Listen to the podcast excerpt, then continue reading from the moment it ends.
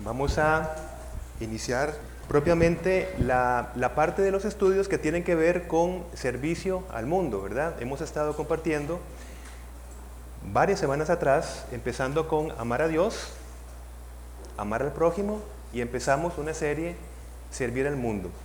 Que el Señor pues eh, nos dé claridad para poder entender lo que nos ha preparado para cada uno de nosotros en, en esta mañana.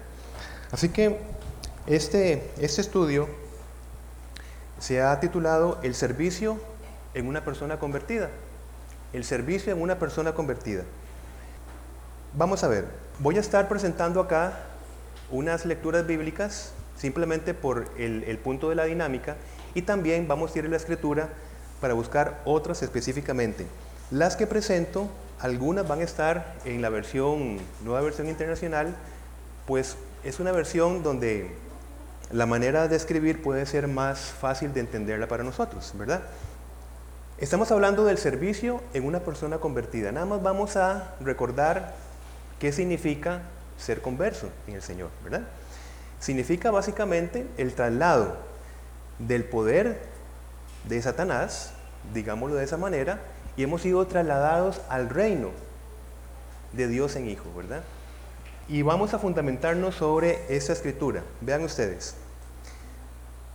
La conversión es, y vamos a desarrollarlo en esta mañana, es la base para lo que vamos a hablar acerca del servicio, es dejar de ser ciegos para poder ver.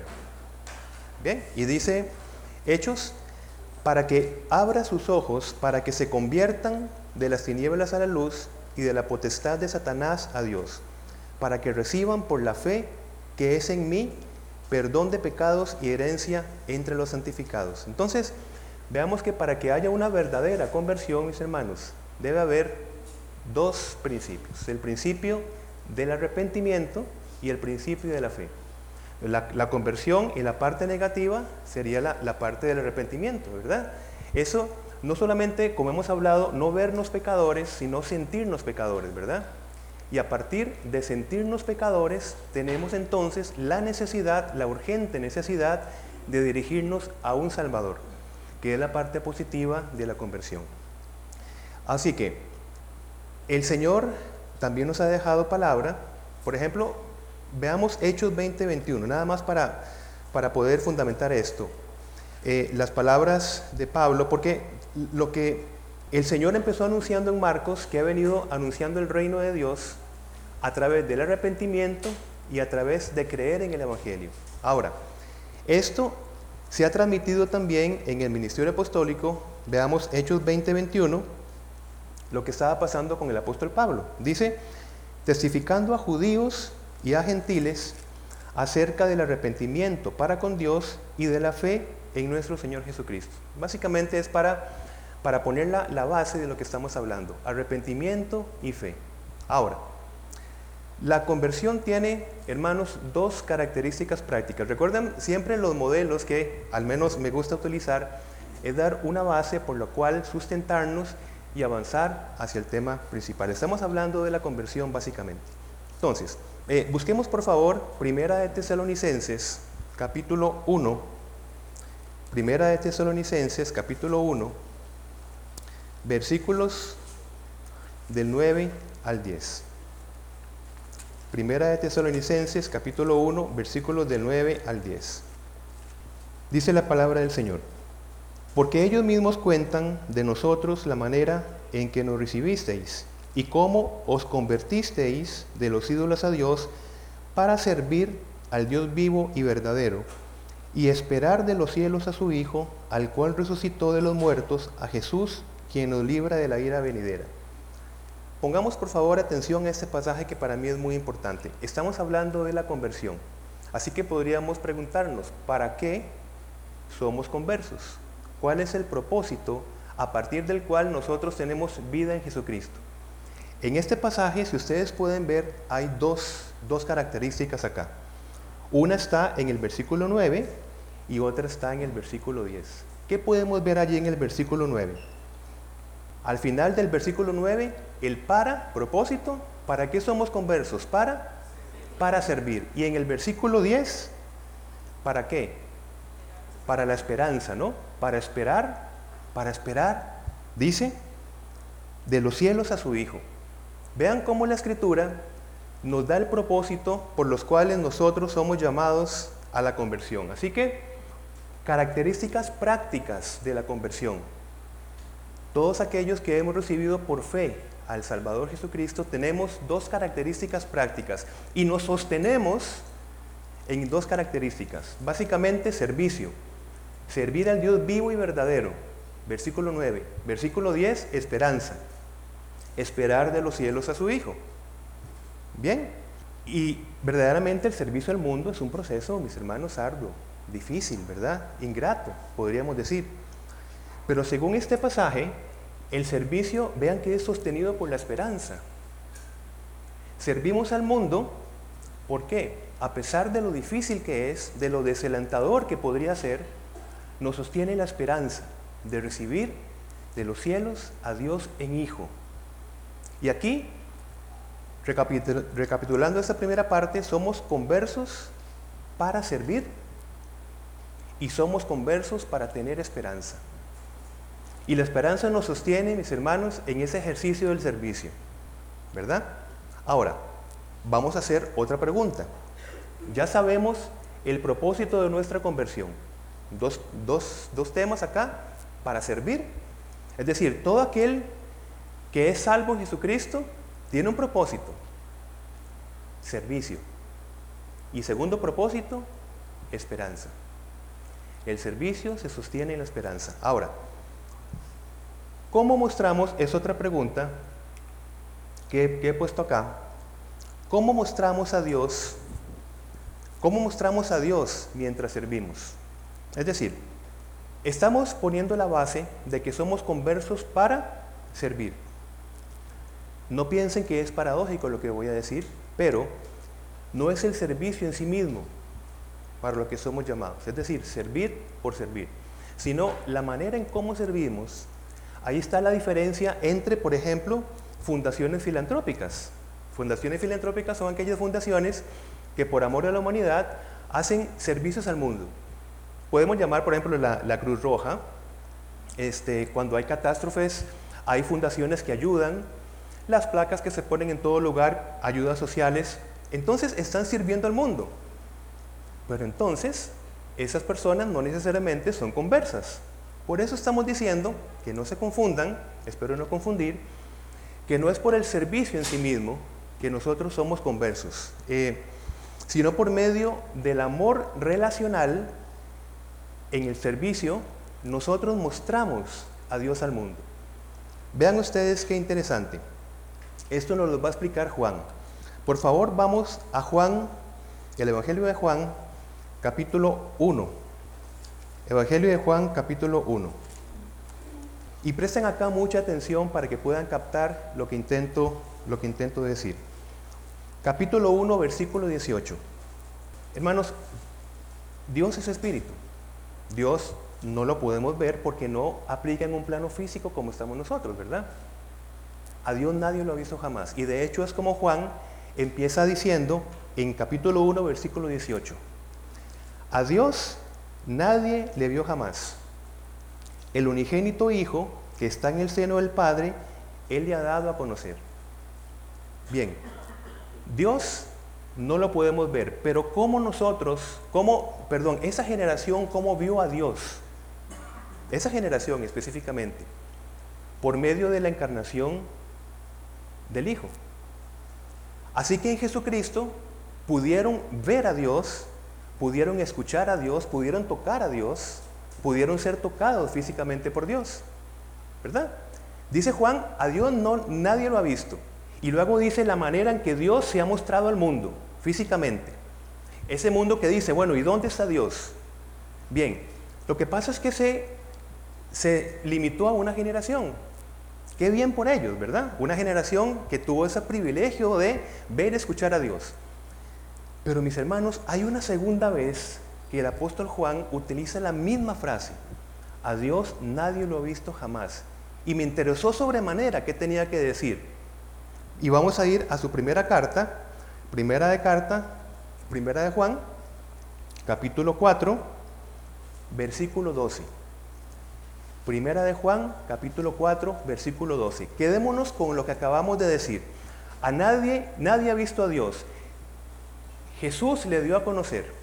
Ahora, viene Juan y dicen en versículo 12, nadie ha visto jamás a Dios, ¿verdad? Recordamos como dijo en su evangelio. Ahora, ¿cómo se muestra Dios al mundo? Si nos amamos unos a otros.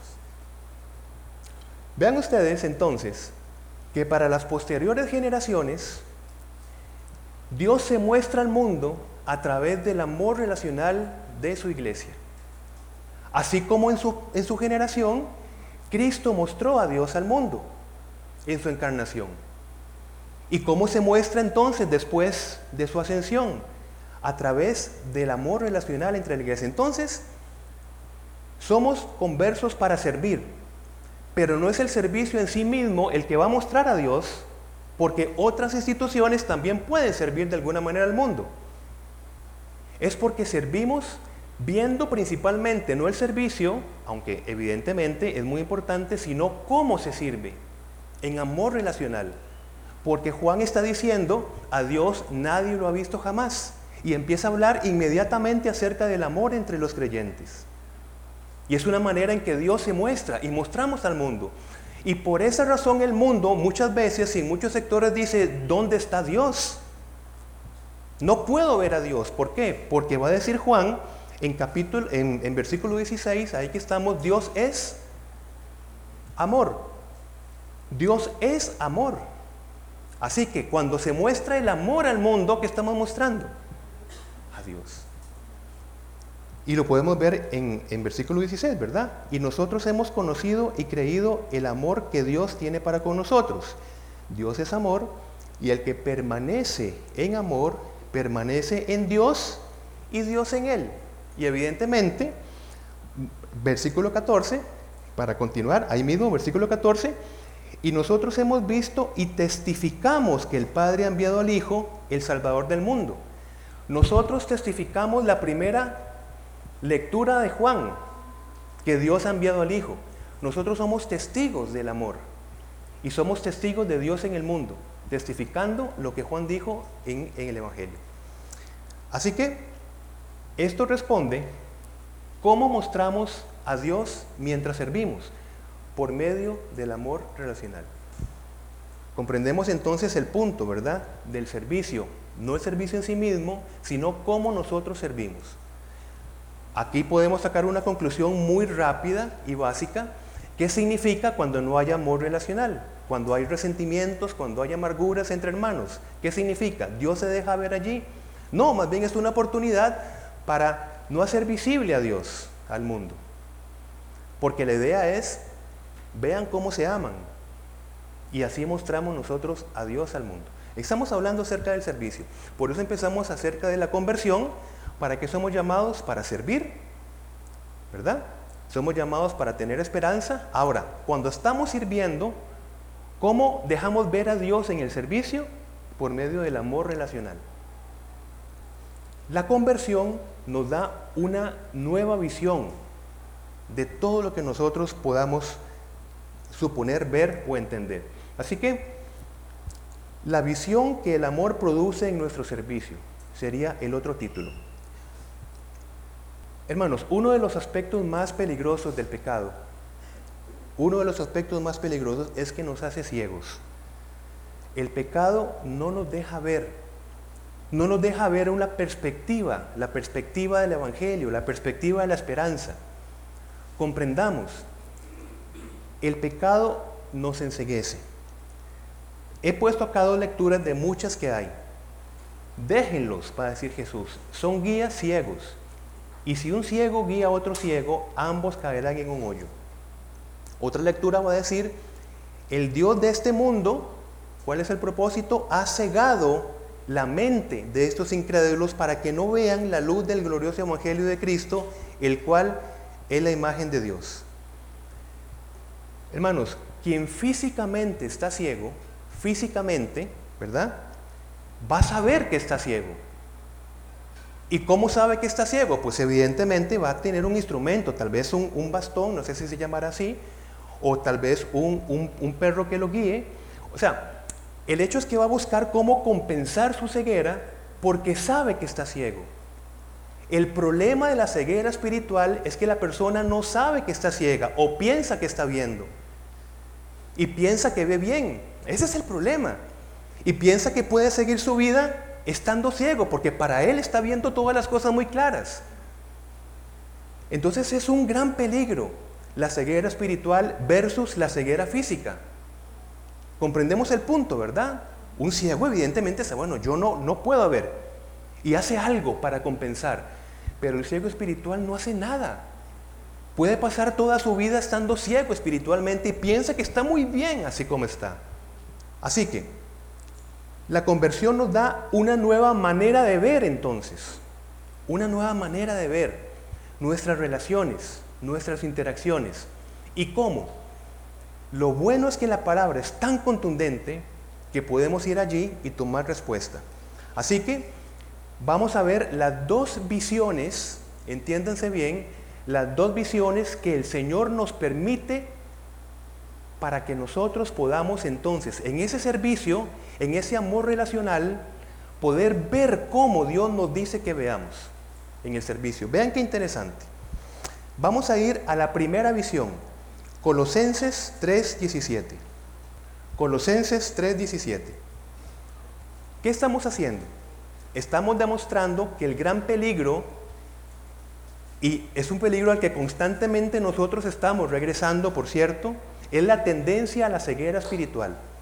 Es decir, es, un peligro, es un peligro que podemos tener nosotros siempre, aún siendo salvos, ¿verdad? Constantemente tenemos que ir modificando nuestras perspectivas, nuestra visión. Entonces el modelo para ver según el Evangelio, va a decir el apóstol Pablo en 3.17, y todo lo que hacéis, sea de palabra o de hecho, hacedlo todo en el nombre del Señor Jesús. Primera visión. ¿Qué significa esto, mis hermanos? Hacer algo en el nombre del Señor Jesús significa que nosotros representamos a Jesús. Es como si nosotros estuviésemos haciendo las cosas como Jesús las haría. Actuando como Jesús lo haría. ¿Es un proceso que se implanta inmediatamente? No, mi hermano. No. Es un proceso que va continuamente ajustándose en nuestra naturaleza pecaminosa, pero apuntamos hacia esto. Así que la primera visión es, si yo fuera Jesús, por ejemplo, y, esto no es ninguna pretensión, porque si vemos en 1.28 en Colosenses, Pablo está diciendo que Cristo, el fin es que se forme en nosotros, ¿verdad? Así que si nosotros fuésemos Jesús, ¿qué haría por esa persona ¿cómo le hablaría a esa persona? Si yo fuera Jesús, ¿cómo recibiría la ofensa del otro? Por ejemplo, veamos primera de Pedro 2.23. Si yo fuera Jesús, ¿cómo recibiría la ofensa del otro? Primera de Pedro 2.23. Se refiere al Cristo que está siendo formado en nosotros, en nuestro carácter. Dice versículo 23, quien cuando le maldecían no respondía con maldición, cuando padecía no amenazaba, sino encomendaba la causa al que juzga justamente. Así que hermanos, estamos en la primera visión. En el servicio, cuando nosotros estamos sirviendo, como nosotros estamos tendientes a la ceguera espiritual, Pablo nos da una primera percepción, una primera visión desde el Evangelio. ¿Qué haría yo en representación de Jesús? ¿Cómo manejaría mi intimidad si fuese el mismo Jesús quien estuviese en intimidad? ¿Cómo me, manejaría yo en todas las áreas de mi vida si yo fuese Jesús? Y segunda visión, ahí mismo en Colosenses capítulo 3, versículo 23. Versículo 23 va a decir, y todo lo que hagáis, hacedlo de corazón como para el Señor. Y ahí está la segunda gran perspectiva de todo converso y de todo servidor. ¿Cuál sería, hermanos? Es actuar como si la otra persona fuera Jesús. ¿Lo podemos ver? La primera perspectiva es, ¿qué haría Jesús en mi lugar? Todo lo que hagan, hágalo en el nombre del Señor Jesús. Y esta segunda es, ¿qué haría yo por tal persona si la otra persona fuese Jesús? Y estamos en jaque mate, mis hermanos. Y todo lo que hagáis, hacedlo de corazón como para el Señor. Y sobre esta perspectiva, si lo aplicamos en el servicio, hermanos, y no aplicamos nada más, es como si Jesús estuviese resumiendo la ley como lo hizo, en dos cosas. Amar a Dios y amar al prójimo, listo. Y aquí la perspectiva del servicio, por mucho que podemos hablar, todo muy edificante, pero desde, al menos desde mi entender, se resumen estas dos cosas. ¿Qué haría Jesús en mi lugar? ¿Cómo hablaría Jesús en mi lugar? ¿Y nos está llamando a una perfección ya? No, nos está llamando a una esperanza. Es lo que está formándose en cada uno de nosotros a pesar de nuestros errores, porque entonces no habría esperanza. ¿Qué esperanza habría en una persona que no necesite cambiar? No necesita la esperanza, ya es un producto hecho. Pero cuando nosotros vemos nuestra debilidad, no desfallecemos porque tenemos esperanza. Dios está obrando. ¿Sobre cuál? Sobre esta perspectiva, sobre esta visión.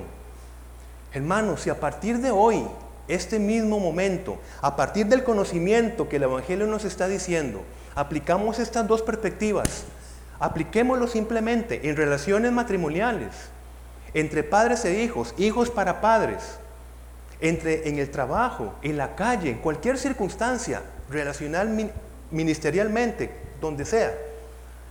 Solamente reflexionemos un poco qué impacto sería nuestra vida, estaría en nuestra vida si nosotros tenemos estas dos perspectivas. ¿Qué haría Cristo en mi lugar en este momento? ¿Qué haría yo por Cristo si estuviera al frente mío, representado en esa persona? Entonces, mis hermanos, Vivir el servicio de amor al mundo, vamos a resumirlo esta primera parte sobre estas dos preguntas. ¿Cómo sería mi servicio por aquella persona si yo fuera Cristo? ¿Cómo sería mi servicio si aquella persona fuera Cristo? Si ustedes son de esas personas que tienen memoria fotográfica, tómale una foto a esto, mi hermano. Pero cuando le llegue a su, a su mente, pásela a su corazón.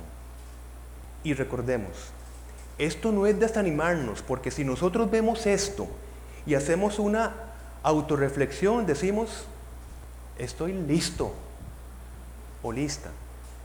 Pero por eso empezamos a hablar de la esperanza. Porque a esto, mis hermanos, a esto, por esto está operando la gracia de Dios en nuestra vida, hacia este objetivo.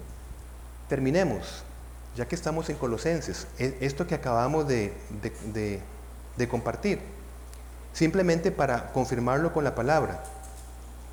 Capítulo 1, por favor. Ya lo mencionamos, pero vamos a, a leerlo. Versículo 27. Colosenses capítulo 1, versículo 27. A quienes Dios quiso dar a conocer la riqueza de la gloria de este misterio entre los gentiles. Hermanos, yo creo que esto es un misterio, mis hermanos. Yo creo que si usted no ha escuchado esta, este mensaje de esta manera, hoy la palabra de Dios nos está develando un misterio. Ahora, ¿qué sigue en la escritura? Que es Cristo en vosotros la esperanza de gloria. Versículo 28 a quien anunciamos amonestando a todo hombre y enseñando a todo hombre en toda sabiduría, a fin de presentar perfecto en Cristo Jesús a todo hombre. Esto, mis hermanos. Pase esta semana reflexionando. Pasemos nuestras acciones, nuestras palabras. ¿Cómo esto es posible? Tenemos dos partes, ¿verdad? Así que vamos a ver en la segunda parte cómo esto es posible, porque en nada tiene que ver con un esfuerzo personal. Y eso es el alivio, ¿verdad? Así que terminemos con esta idea, guárdesela por favor, y cuando usted piense en el servicio, piense en este jaque mate. ¿Cómo sería mi servicio por aquella persona si yo fuera Cristo? ¿Cómo sería mi servicio si aquella persona fuera Cristo? Bien, iniciamos entonces esta segunda parte. Quedamos la primera parte con una reflexión. ¿Cómo sería mi servicio por aquella persona si yo fuera Cristo? ¿Cómo sería mi servicio si aquella persona fuera Cristo? ¿Verdad? Ahora, en esa segunda parte es para confirmar que no estamos hablando de un estándar al cual nosotros tenemos que esforzarnos por llegar eh, desde nuestras propias fuerzas, capacidades, preparación, etc. Em, sino que no es tratar de lograr, sino tratar de entender. Mis hermanos, y es con lo que quiero iniciar en esa segunda parte. ¿Qué hablábamos de la primera parte? El enemigo enseguece nuestro entendimiento. Así que aun cuando nosotros vamos teniendo entendimiento cada semana, durante la semana el enemigo va a estar tratando de que nosotros olvidemos principios, olvidemos lo que la palabra de Dios nos dice, toda la obra de Jesucristo que ya está en nosotros. Esa es la obra justamente de seguir ensegueciendo el entendimiento. No es solamente para los no conversos. Es que puede suceder que un converso, una persona eh, salva en el Señor, viva su vida sin saber realmente cuál es su posición en Cristo. Así que vamos a empezar con eh, un término acá, que es la gracia presente. Gracia presente, así vamos a llamarle. ¿Por qué? Nosotros estamos muy habituados a entender lo de la gracia pasada. ¿Qué es la gracia pasada? Lo que Cristo hizo por nosotros, ¿verdad?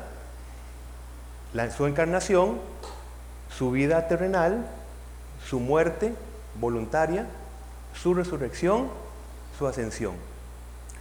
Decimos en la gracia pasada, la sangre de Cristo fue derramada para perdonar todo nuestro pecado. Su obra redentora nos ha redimido. Todos nos referimos a la gracia pasada. Ahora también tenemos mucho entendimiento de la gracia futura. La gracia futura esperamos del cielo su gloriosa venida, vamos a vivir perpetuamente en el Señor, ya sin la presencia del pecado en nosotros, tendremos cuerpos glorificados. Todo esto nos referimos entonces a la gracia futura. Habituamos a hablar mucho de la gracia pasada, amén por esto, y la gracia futura, pero nosotros vivimos en un aquí y ahora. Vivimos en la gracia presente. Y de esto tenemos que seguir predicando con ese balance adecuado. Predicar y vivir y entender la gracia presente. No solamente la gracia pasada y futura, sino cómo balanceamos esto para nosotros vivir en el aquí y en el ahora. Entonces, uno de los esfuerzos del apóstol Pablo a los efesios, cuando les empieza a hablar de todas las maravillas de la gracia pasada, es a partir del capítulo 4, por ejemplo, empieza ya a hacerles entender esto que está em, presente en cada creyente. Eh, he puesto esta lectura, vamos a nosotros, vamos nosotros eh, a buscar igual Efesios. Otra vez, como les dije, pongo nueva versión internacional simplemente para poder entender mejor eh, lo, que, lo que Pablo nos está diciendo. Voy a leer acá en esta versión y nosotros vamos a buscar otra lectura acá en Efesios para complementar. Pido también que le sean, ¿qué dice? Ahora, ¿a quién le está hablando, mis hermanos? ¿A creyentes o no creyentes? A los de Éfeso. A los que en el capítulo 1, a los santificados, a los coherederos, a los que ya están sellados con el Espíritu Santo, a los creyentes. A esos creyentes le está diciendo, le estoy pidiendo al Señor que ustedes entiendan, que sean iluminados. Pido también que les sean iluminados los ojos del corazón para que sepan a qué esperanza Él los ha llamado. Hablamos de la gracia futura, pero tenemos que aplicarlo en la gracia presente. ¿Cuál es la riqueza de su gloriosa herencia entre los santos? Pablo está orando a Dios para que los creyentes entiendan esto. Y cuál incomparable es la grandeza de su poder a favor de los que creemos. Entonces vean el énfasis de la gracia presente. Le estoy pidiendo a Dios que ustedes entiendan el poder de la, la grandeza del poder en aquellos que creen. Porque hablar de la gracia pasada y la gracia futura sin vivir gracia presente nos desanima y nos mantiene siempre derrotados, debajo del zapato de las circunstancias. Y hablamos de gracia pasada y futura, perfecto. Pero es gracia presente lo que necesitamos. ¿Qué es lo que el poder del Evangelio actuando ya en nosotros? En Efesios, ahora sí, en nuestra, en nuestra Reina Valera, vamos al capítulo 3 para reforzar este mensaje de Pablo, versículo 20-21. Versículo 20, capítulo 3 dice, y aquel que es poderoso para hacer todas las cosas mucho más abundantemente de lo que pedimos o entendemos, según el poder que actúa, gracia presente, en nosotros, a Él sea la gloria y la iglesia en Cristo Jesús por todas las edades, por los siglos de los siglos. Amén. Esto es porque nosotros nos quedamos tal vez con esa incertidumbre. En el servicio es como si yo fuese Cristo hacia los demás y viendo a las personas como si fueran Cristo. ¿Cómo es posible esto en nuestras fuerzas? Es posible por el poder de la gracia presente en nosotros. Por eso estamos hablando del punto. Es posible porque Cristo ya lo hizo posible por nosotros. No es ningún idealismo que descansa en nuestras fuerzas o nuestras capacidades. El apóstol Pedro habla de lo mismo. Vamos a hacer la misma dinámica. Vamos por favor a segunda de Pedro. Segunda de Pedro, el capítulo 1. Yo les voy a leer estos versículos en, en nueva versión internacional para que atendamos acá primero y luego vamos a Reina Valera para, eh, para poder reforzar. Dice el apóstol Pedro, su divino poder, al darnos el conocimiento de aquel que nos llamó por su propia gloria y excelencia, nos ha concedido, gracia presente, todas las cosas que necesitamos para vivir como Dios manda. Dios nos manda en Colosenses a vivir con una visión, recuerdan, como terminamos el estudio anterior. ¿Qué haría Cristo en mi lugar? ¿Qué haría yo por Cristo? Esa es la visión que terminamos, ¿verdad? Ahora, nos ha concedido todas las cosas para vivir como Dios manda. Todo lo que vemos en la Escritura es lo que Dios manda. Ahora, reforcémoslo con 2 de Pedro, capítulo 1, versículos 8 y 9 en nuestra versión. Segunda de Pedro, capítulo 1, a partir del versículo 8. Porque si estas cosas están en vosotros y abundan, no dejarán estar ociosos ni sin fruto en cuanto al conocimiento de nuestro Señor Jesucristo. Pero el que no tiene estas cosas tiene la vista muy corta. Recuerden otra vez lo de, lo de ser ciegos espiritualmente. Bien, es ciego, habiendo olvidado la purificación de sus antiguos pecados. Entonces, ¿qué es la ceguera en un creyente? Olvidar lo que Cristo ya hizo por nosotros. ¿Es posible? Claro que es posible. Cuando yo digo yo no puedo perdonar, yo no puedo pasar por alto una ofensa, ¿qué estamos diciendo? Olvido lo que Cristo ya hizo por nosotros.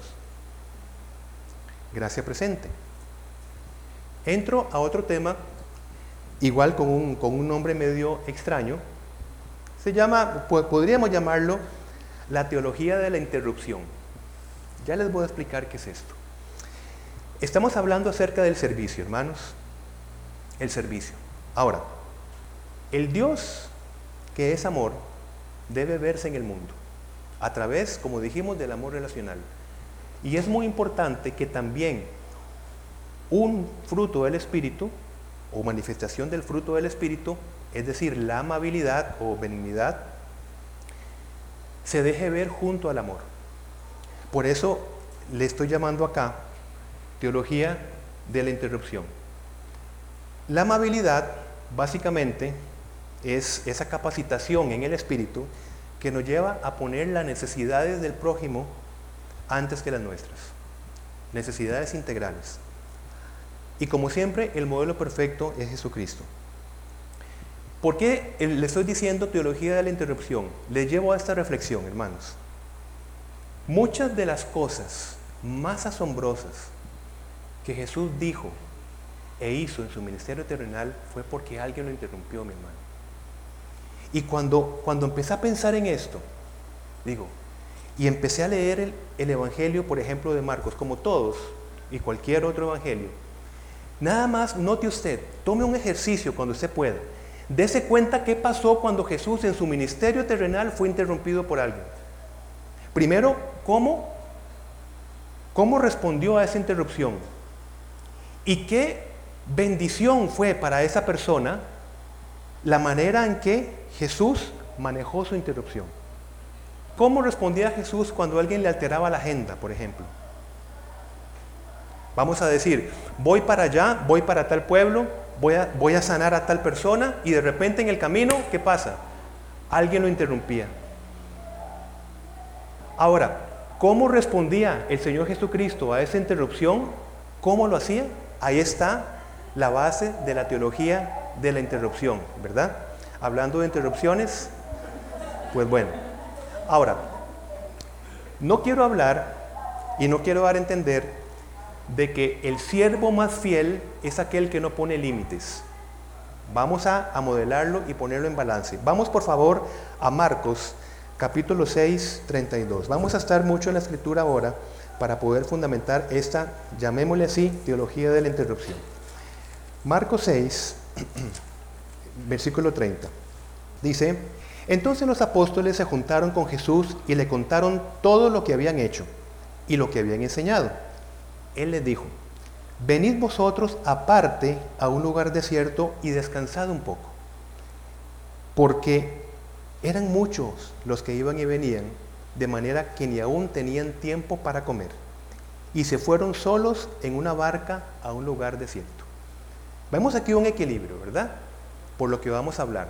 Es decir, hubo un momento en que Jesús aparta a sus discípulos, no habían ni comido, la, saludable teología de la interrupción no significa que nosotros ya no tengamos ni, tiempo para comer, ni para dormir, ni para estar en familia. No es esto. No es esto. ¿Verdad? Eh, lo que estoy diciendo es que Jesús nunca respondió irritado a una interrupción, sea válida o no. Es la manera en que Jesús respondía. Y vamos a través de la escritura. Y de verdad es muchísima lectura, pero he escogido algunos versículos. Ya que estamos en Marcos, veamos qué pasó en Marcos 10:10. El punto es que Jesús se va a disponer a enseñarle a sus discípulos en privado. Ese es el contexto. Están los discípulos reunidos con Jesucristo y de repente viene una interrupción, ¿verdad? Vamos, Marcos 10, versículo 10. En casa volvieron los discípulos a preguntarle lo mismo. Era un momento donde Jesús estaba con sus discípulos. Ay, pero ¿qué pasó? Damos la vuelta y decimos versículo 13, en ese mismo contexto, y le presentaban niños para que los tocase. Hubo entonces una interrupción ahí. Carambas. ¿Cómo reaccionan los discípulos sin teología de interrupción? Los discípulos reprendían a los que los presentaban. ¿Cómo responde Jesús con la teología de la interrupción? Versículo 14. Viéndolo Jesús, se indignó y les dijo, dejad a los niños venir a mí y no se lo impidáis. ¿Cómo lo vemos en el versículo 16 con la teología de la interrupción? Los tomó en brazos, les puso la mano sobre ellos y los bendecía. Vamos por favor en Marcos versículo 46. Jesús, ¿de dónde va saliendo? Va saliendo de Jericó. Vinieron a Jericó y al salir de Jericó, ese es el contexto. Listo. Ya van hacia una agenda. Tienen una agenda. Vamos a ir hacia, hacia otro lugar. Va saliendo Jesús y ¿qué pasa? Jesús, hijo de David, ten compasión de mí. Está interrumpiendo la agenda. Jesús. Y los discípulos, pero cállase, no levante la voz, no interrumpa al maestro. Es una persona muy ocupada. Jesús, hijo de David, ten compasión de mí. y Jesús, modelo de la teología de la interrupción, ¿qué pasa? 49. ¿Qué hizo Jesús en la teología de la interrupción? Hermanos, léalo por favor. Detuvo su camino. Vea la palabra de Dios para que podamos crecer. Entonces Jesús, deteniéndose, mandó llamarle. Osaron interrumpir el viaje de Jesús. Él detuvo todo y mandó a llamar a la persona que en ese momento lo necesitaba. Y llamaron al ciego diciéndole, ten confianza, levántate, te llama. Versículo 50. Al entonces, arrojando su capa, se levantó y vino Jesús. ¿Por qué? Porque alguien lo estaba atendiendo en su necesidad. Respondiendo Jesús le dijo, ¿qué quieres que te haga? Y el ciego le dijo, maestro, que recobre la vista. Y Jesús le dijo, vete, tu fe te ha salvado. Y enseguida recobró la vista y ¿qué pasó? ¿Qué pasó al final? Seguía el camino. ¿Qué hubiese pasado si Jesús no hubiera interrumpido su camino? Esta persona queda sin, como dice la escritura, sin la bendición por la teología de la interrupción. Esto lo estamos aplicando al servicio, mis hermanos, para que reflexionemos. Porque a veces tenemos una agenda muy específica y pensamos que si cumplimos la agenda, estamos haciendo lo que tenemos que hacer en el reino de Dios. ¿Y qué pasa en las interrupciones? Nos irritamos. Ya nos interrumpen lo que yo estaba ya programado a hacer durante la semana. ¿Cierto o no, mis hermanos? Por eso estoy poniendo la teología de la interrupción. Porque Jesús fue una bendición lo que dijo y lo que hizo cuando alguien lo interrumpió. Y vemos nosotros en Lucas 8. Vamos avanzando. Lucas capítulo 8, otra interrupción. Jesús iba camino a una emergencia, mis hermanos, y no era cualquier emergencia. La hija de un importante, una persona importante, la hija de Jairo, hija única de Jairo, de 12 años, estaba muriendo, mis hermanos, y Jesús ya iba para ahí. ¿Y qué pasó? Una mujer le interrumpe el viaje cuando le toca. Lucas capítulo 8, versículo 45. Dice, entonces Jesús le dijo, ¿quién es el que me ha tocado? Es decir, Jesús iba hacia atender la emergencia, ¿verdad? ¿Alguien le toca? Versículo 45. Y negando todos, ¿quién osó interrumpir a Jesús en su viaje? Y negando todo, dijo Pedro y los que él estaban, Maestro, la multitud te aprieta y oprime. Y dices, ¿quién es el que me ha tocado? Pero Jesús dijo, alguien me ha tocado, porque yo he conocido que ha salido poder de mí. Entonces cuando la mujer vio que no había quedado oculta, vino temblando y postrándose a sus pies.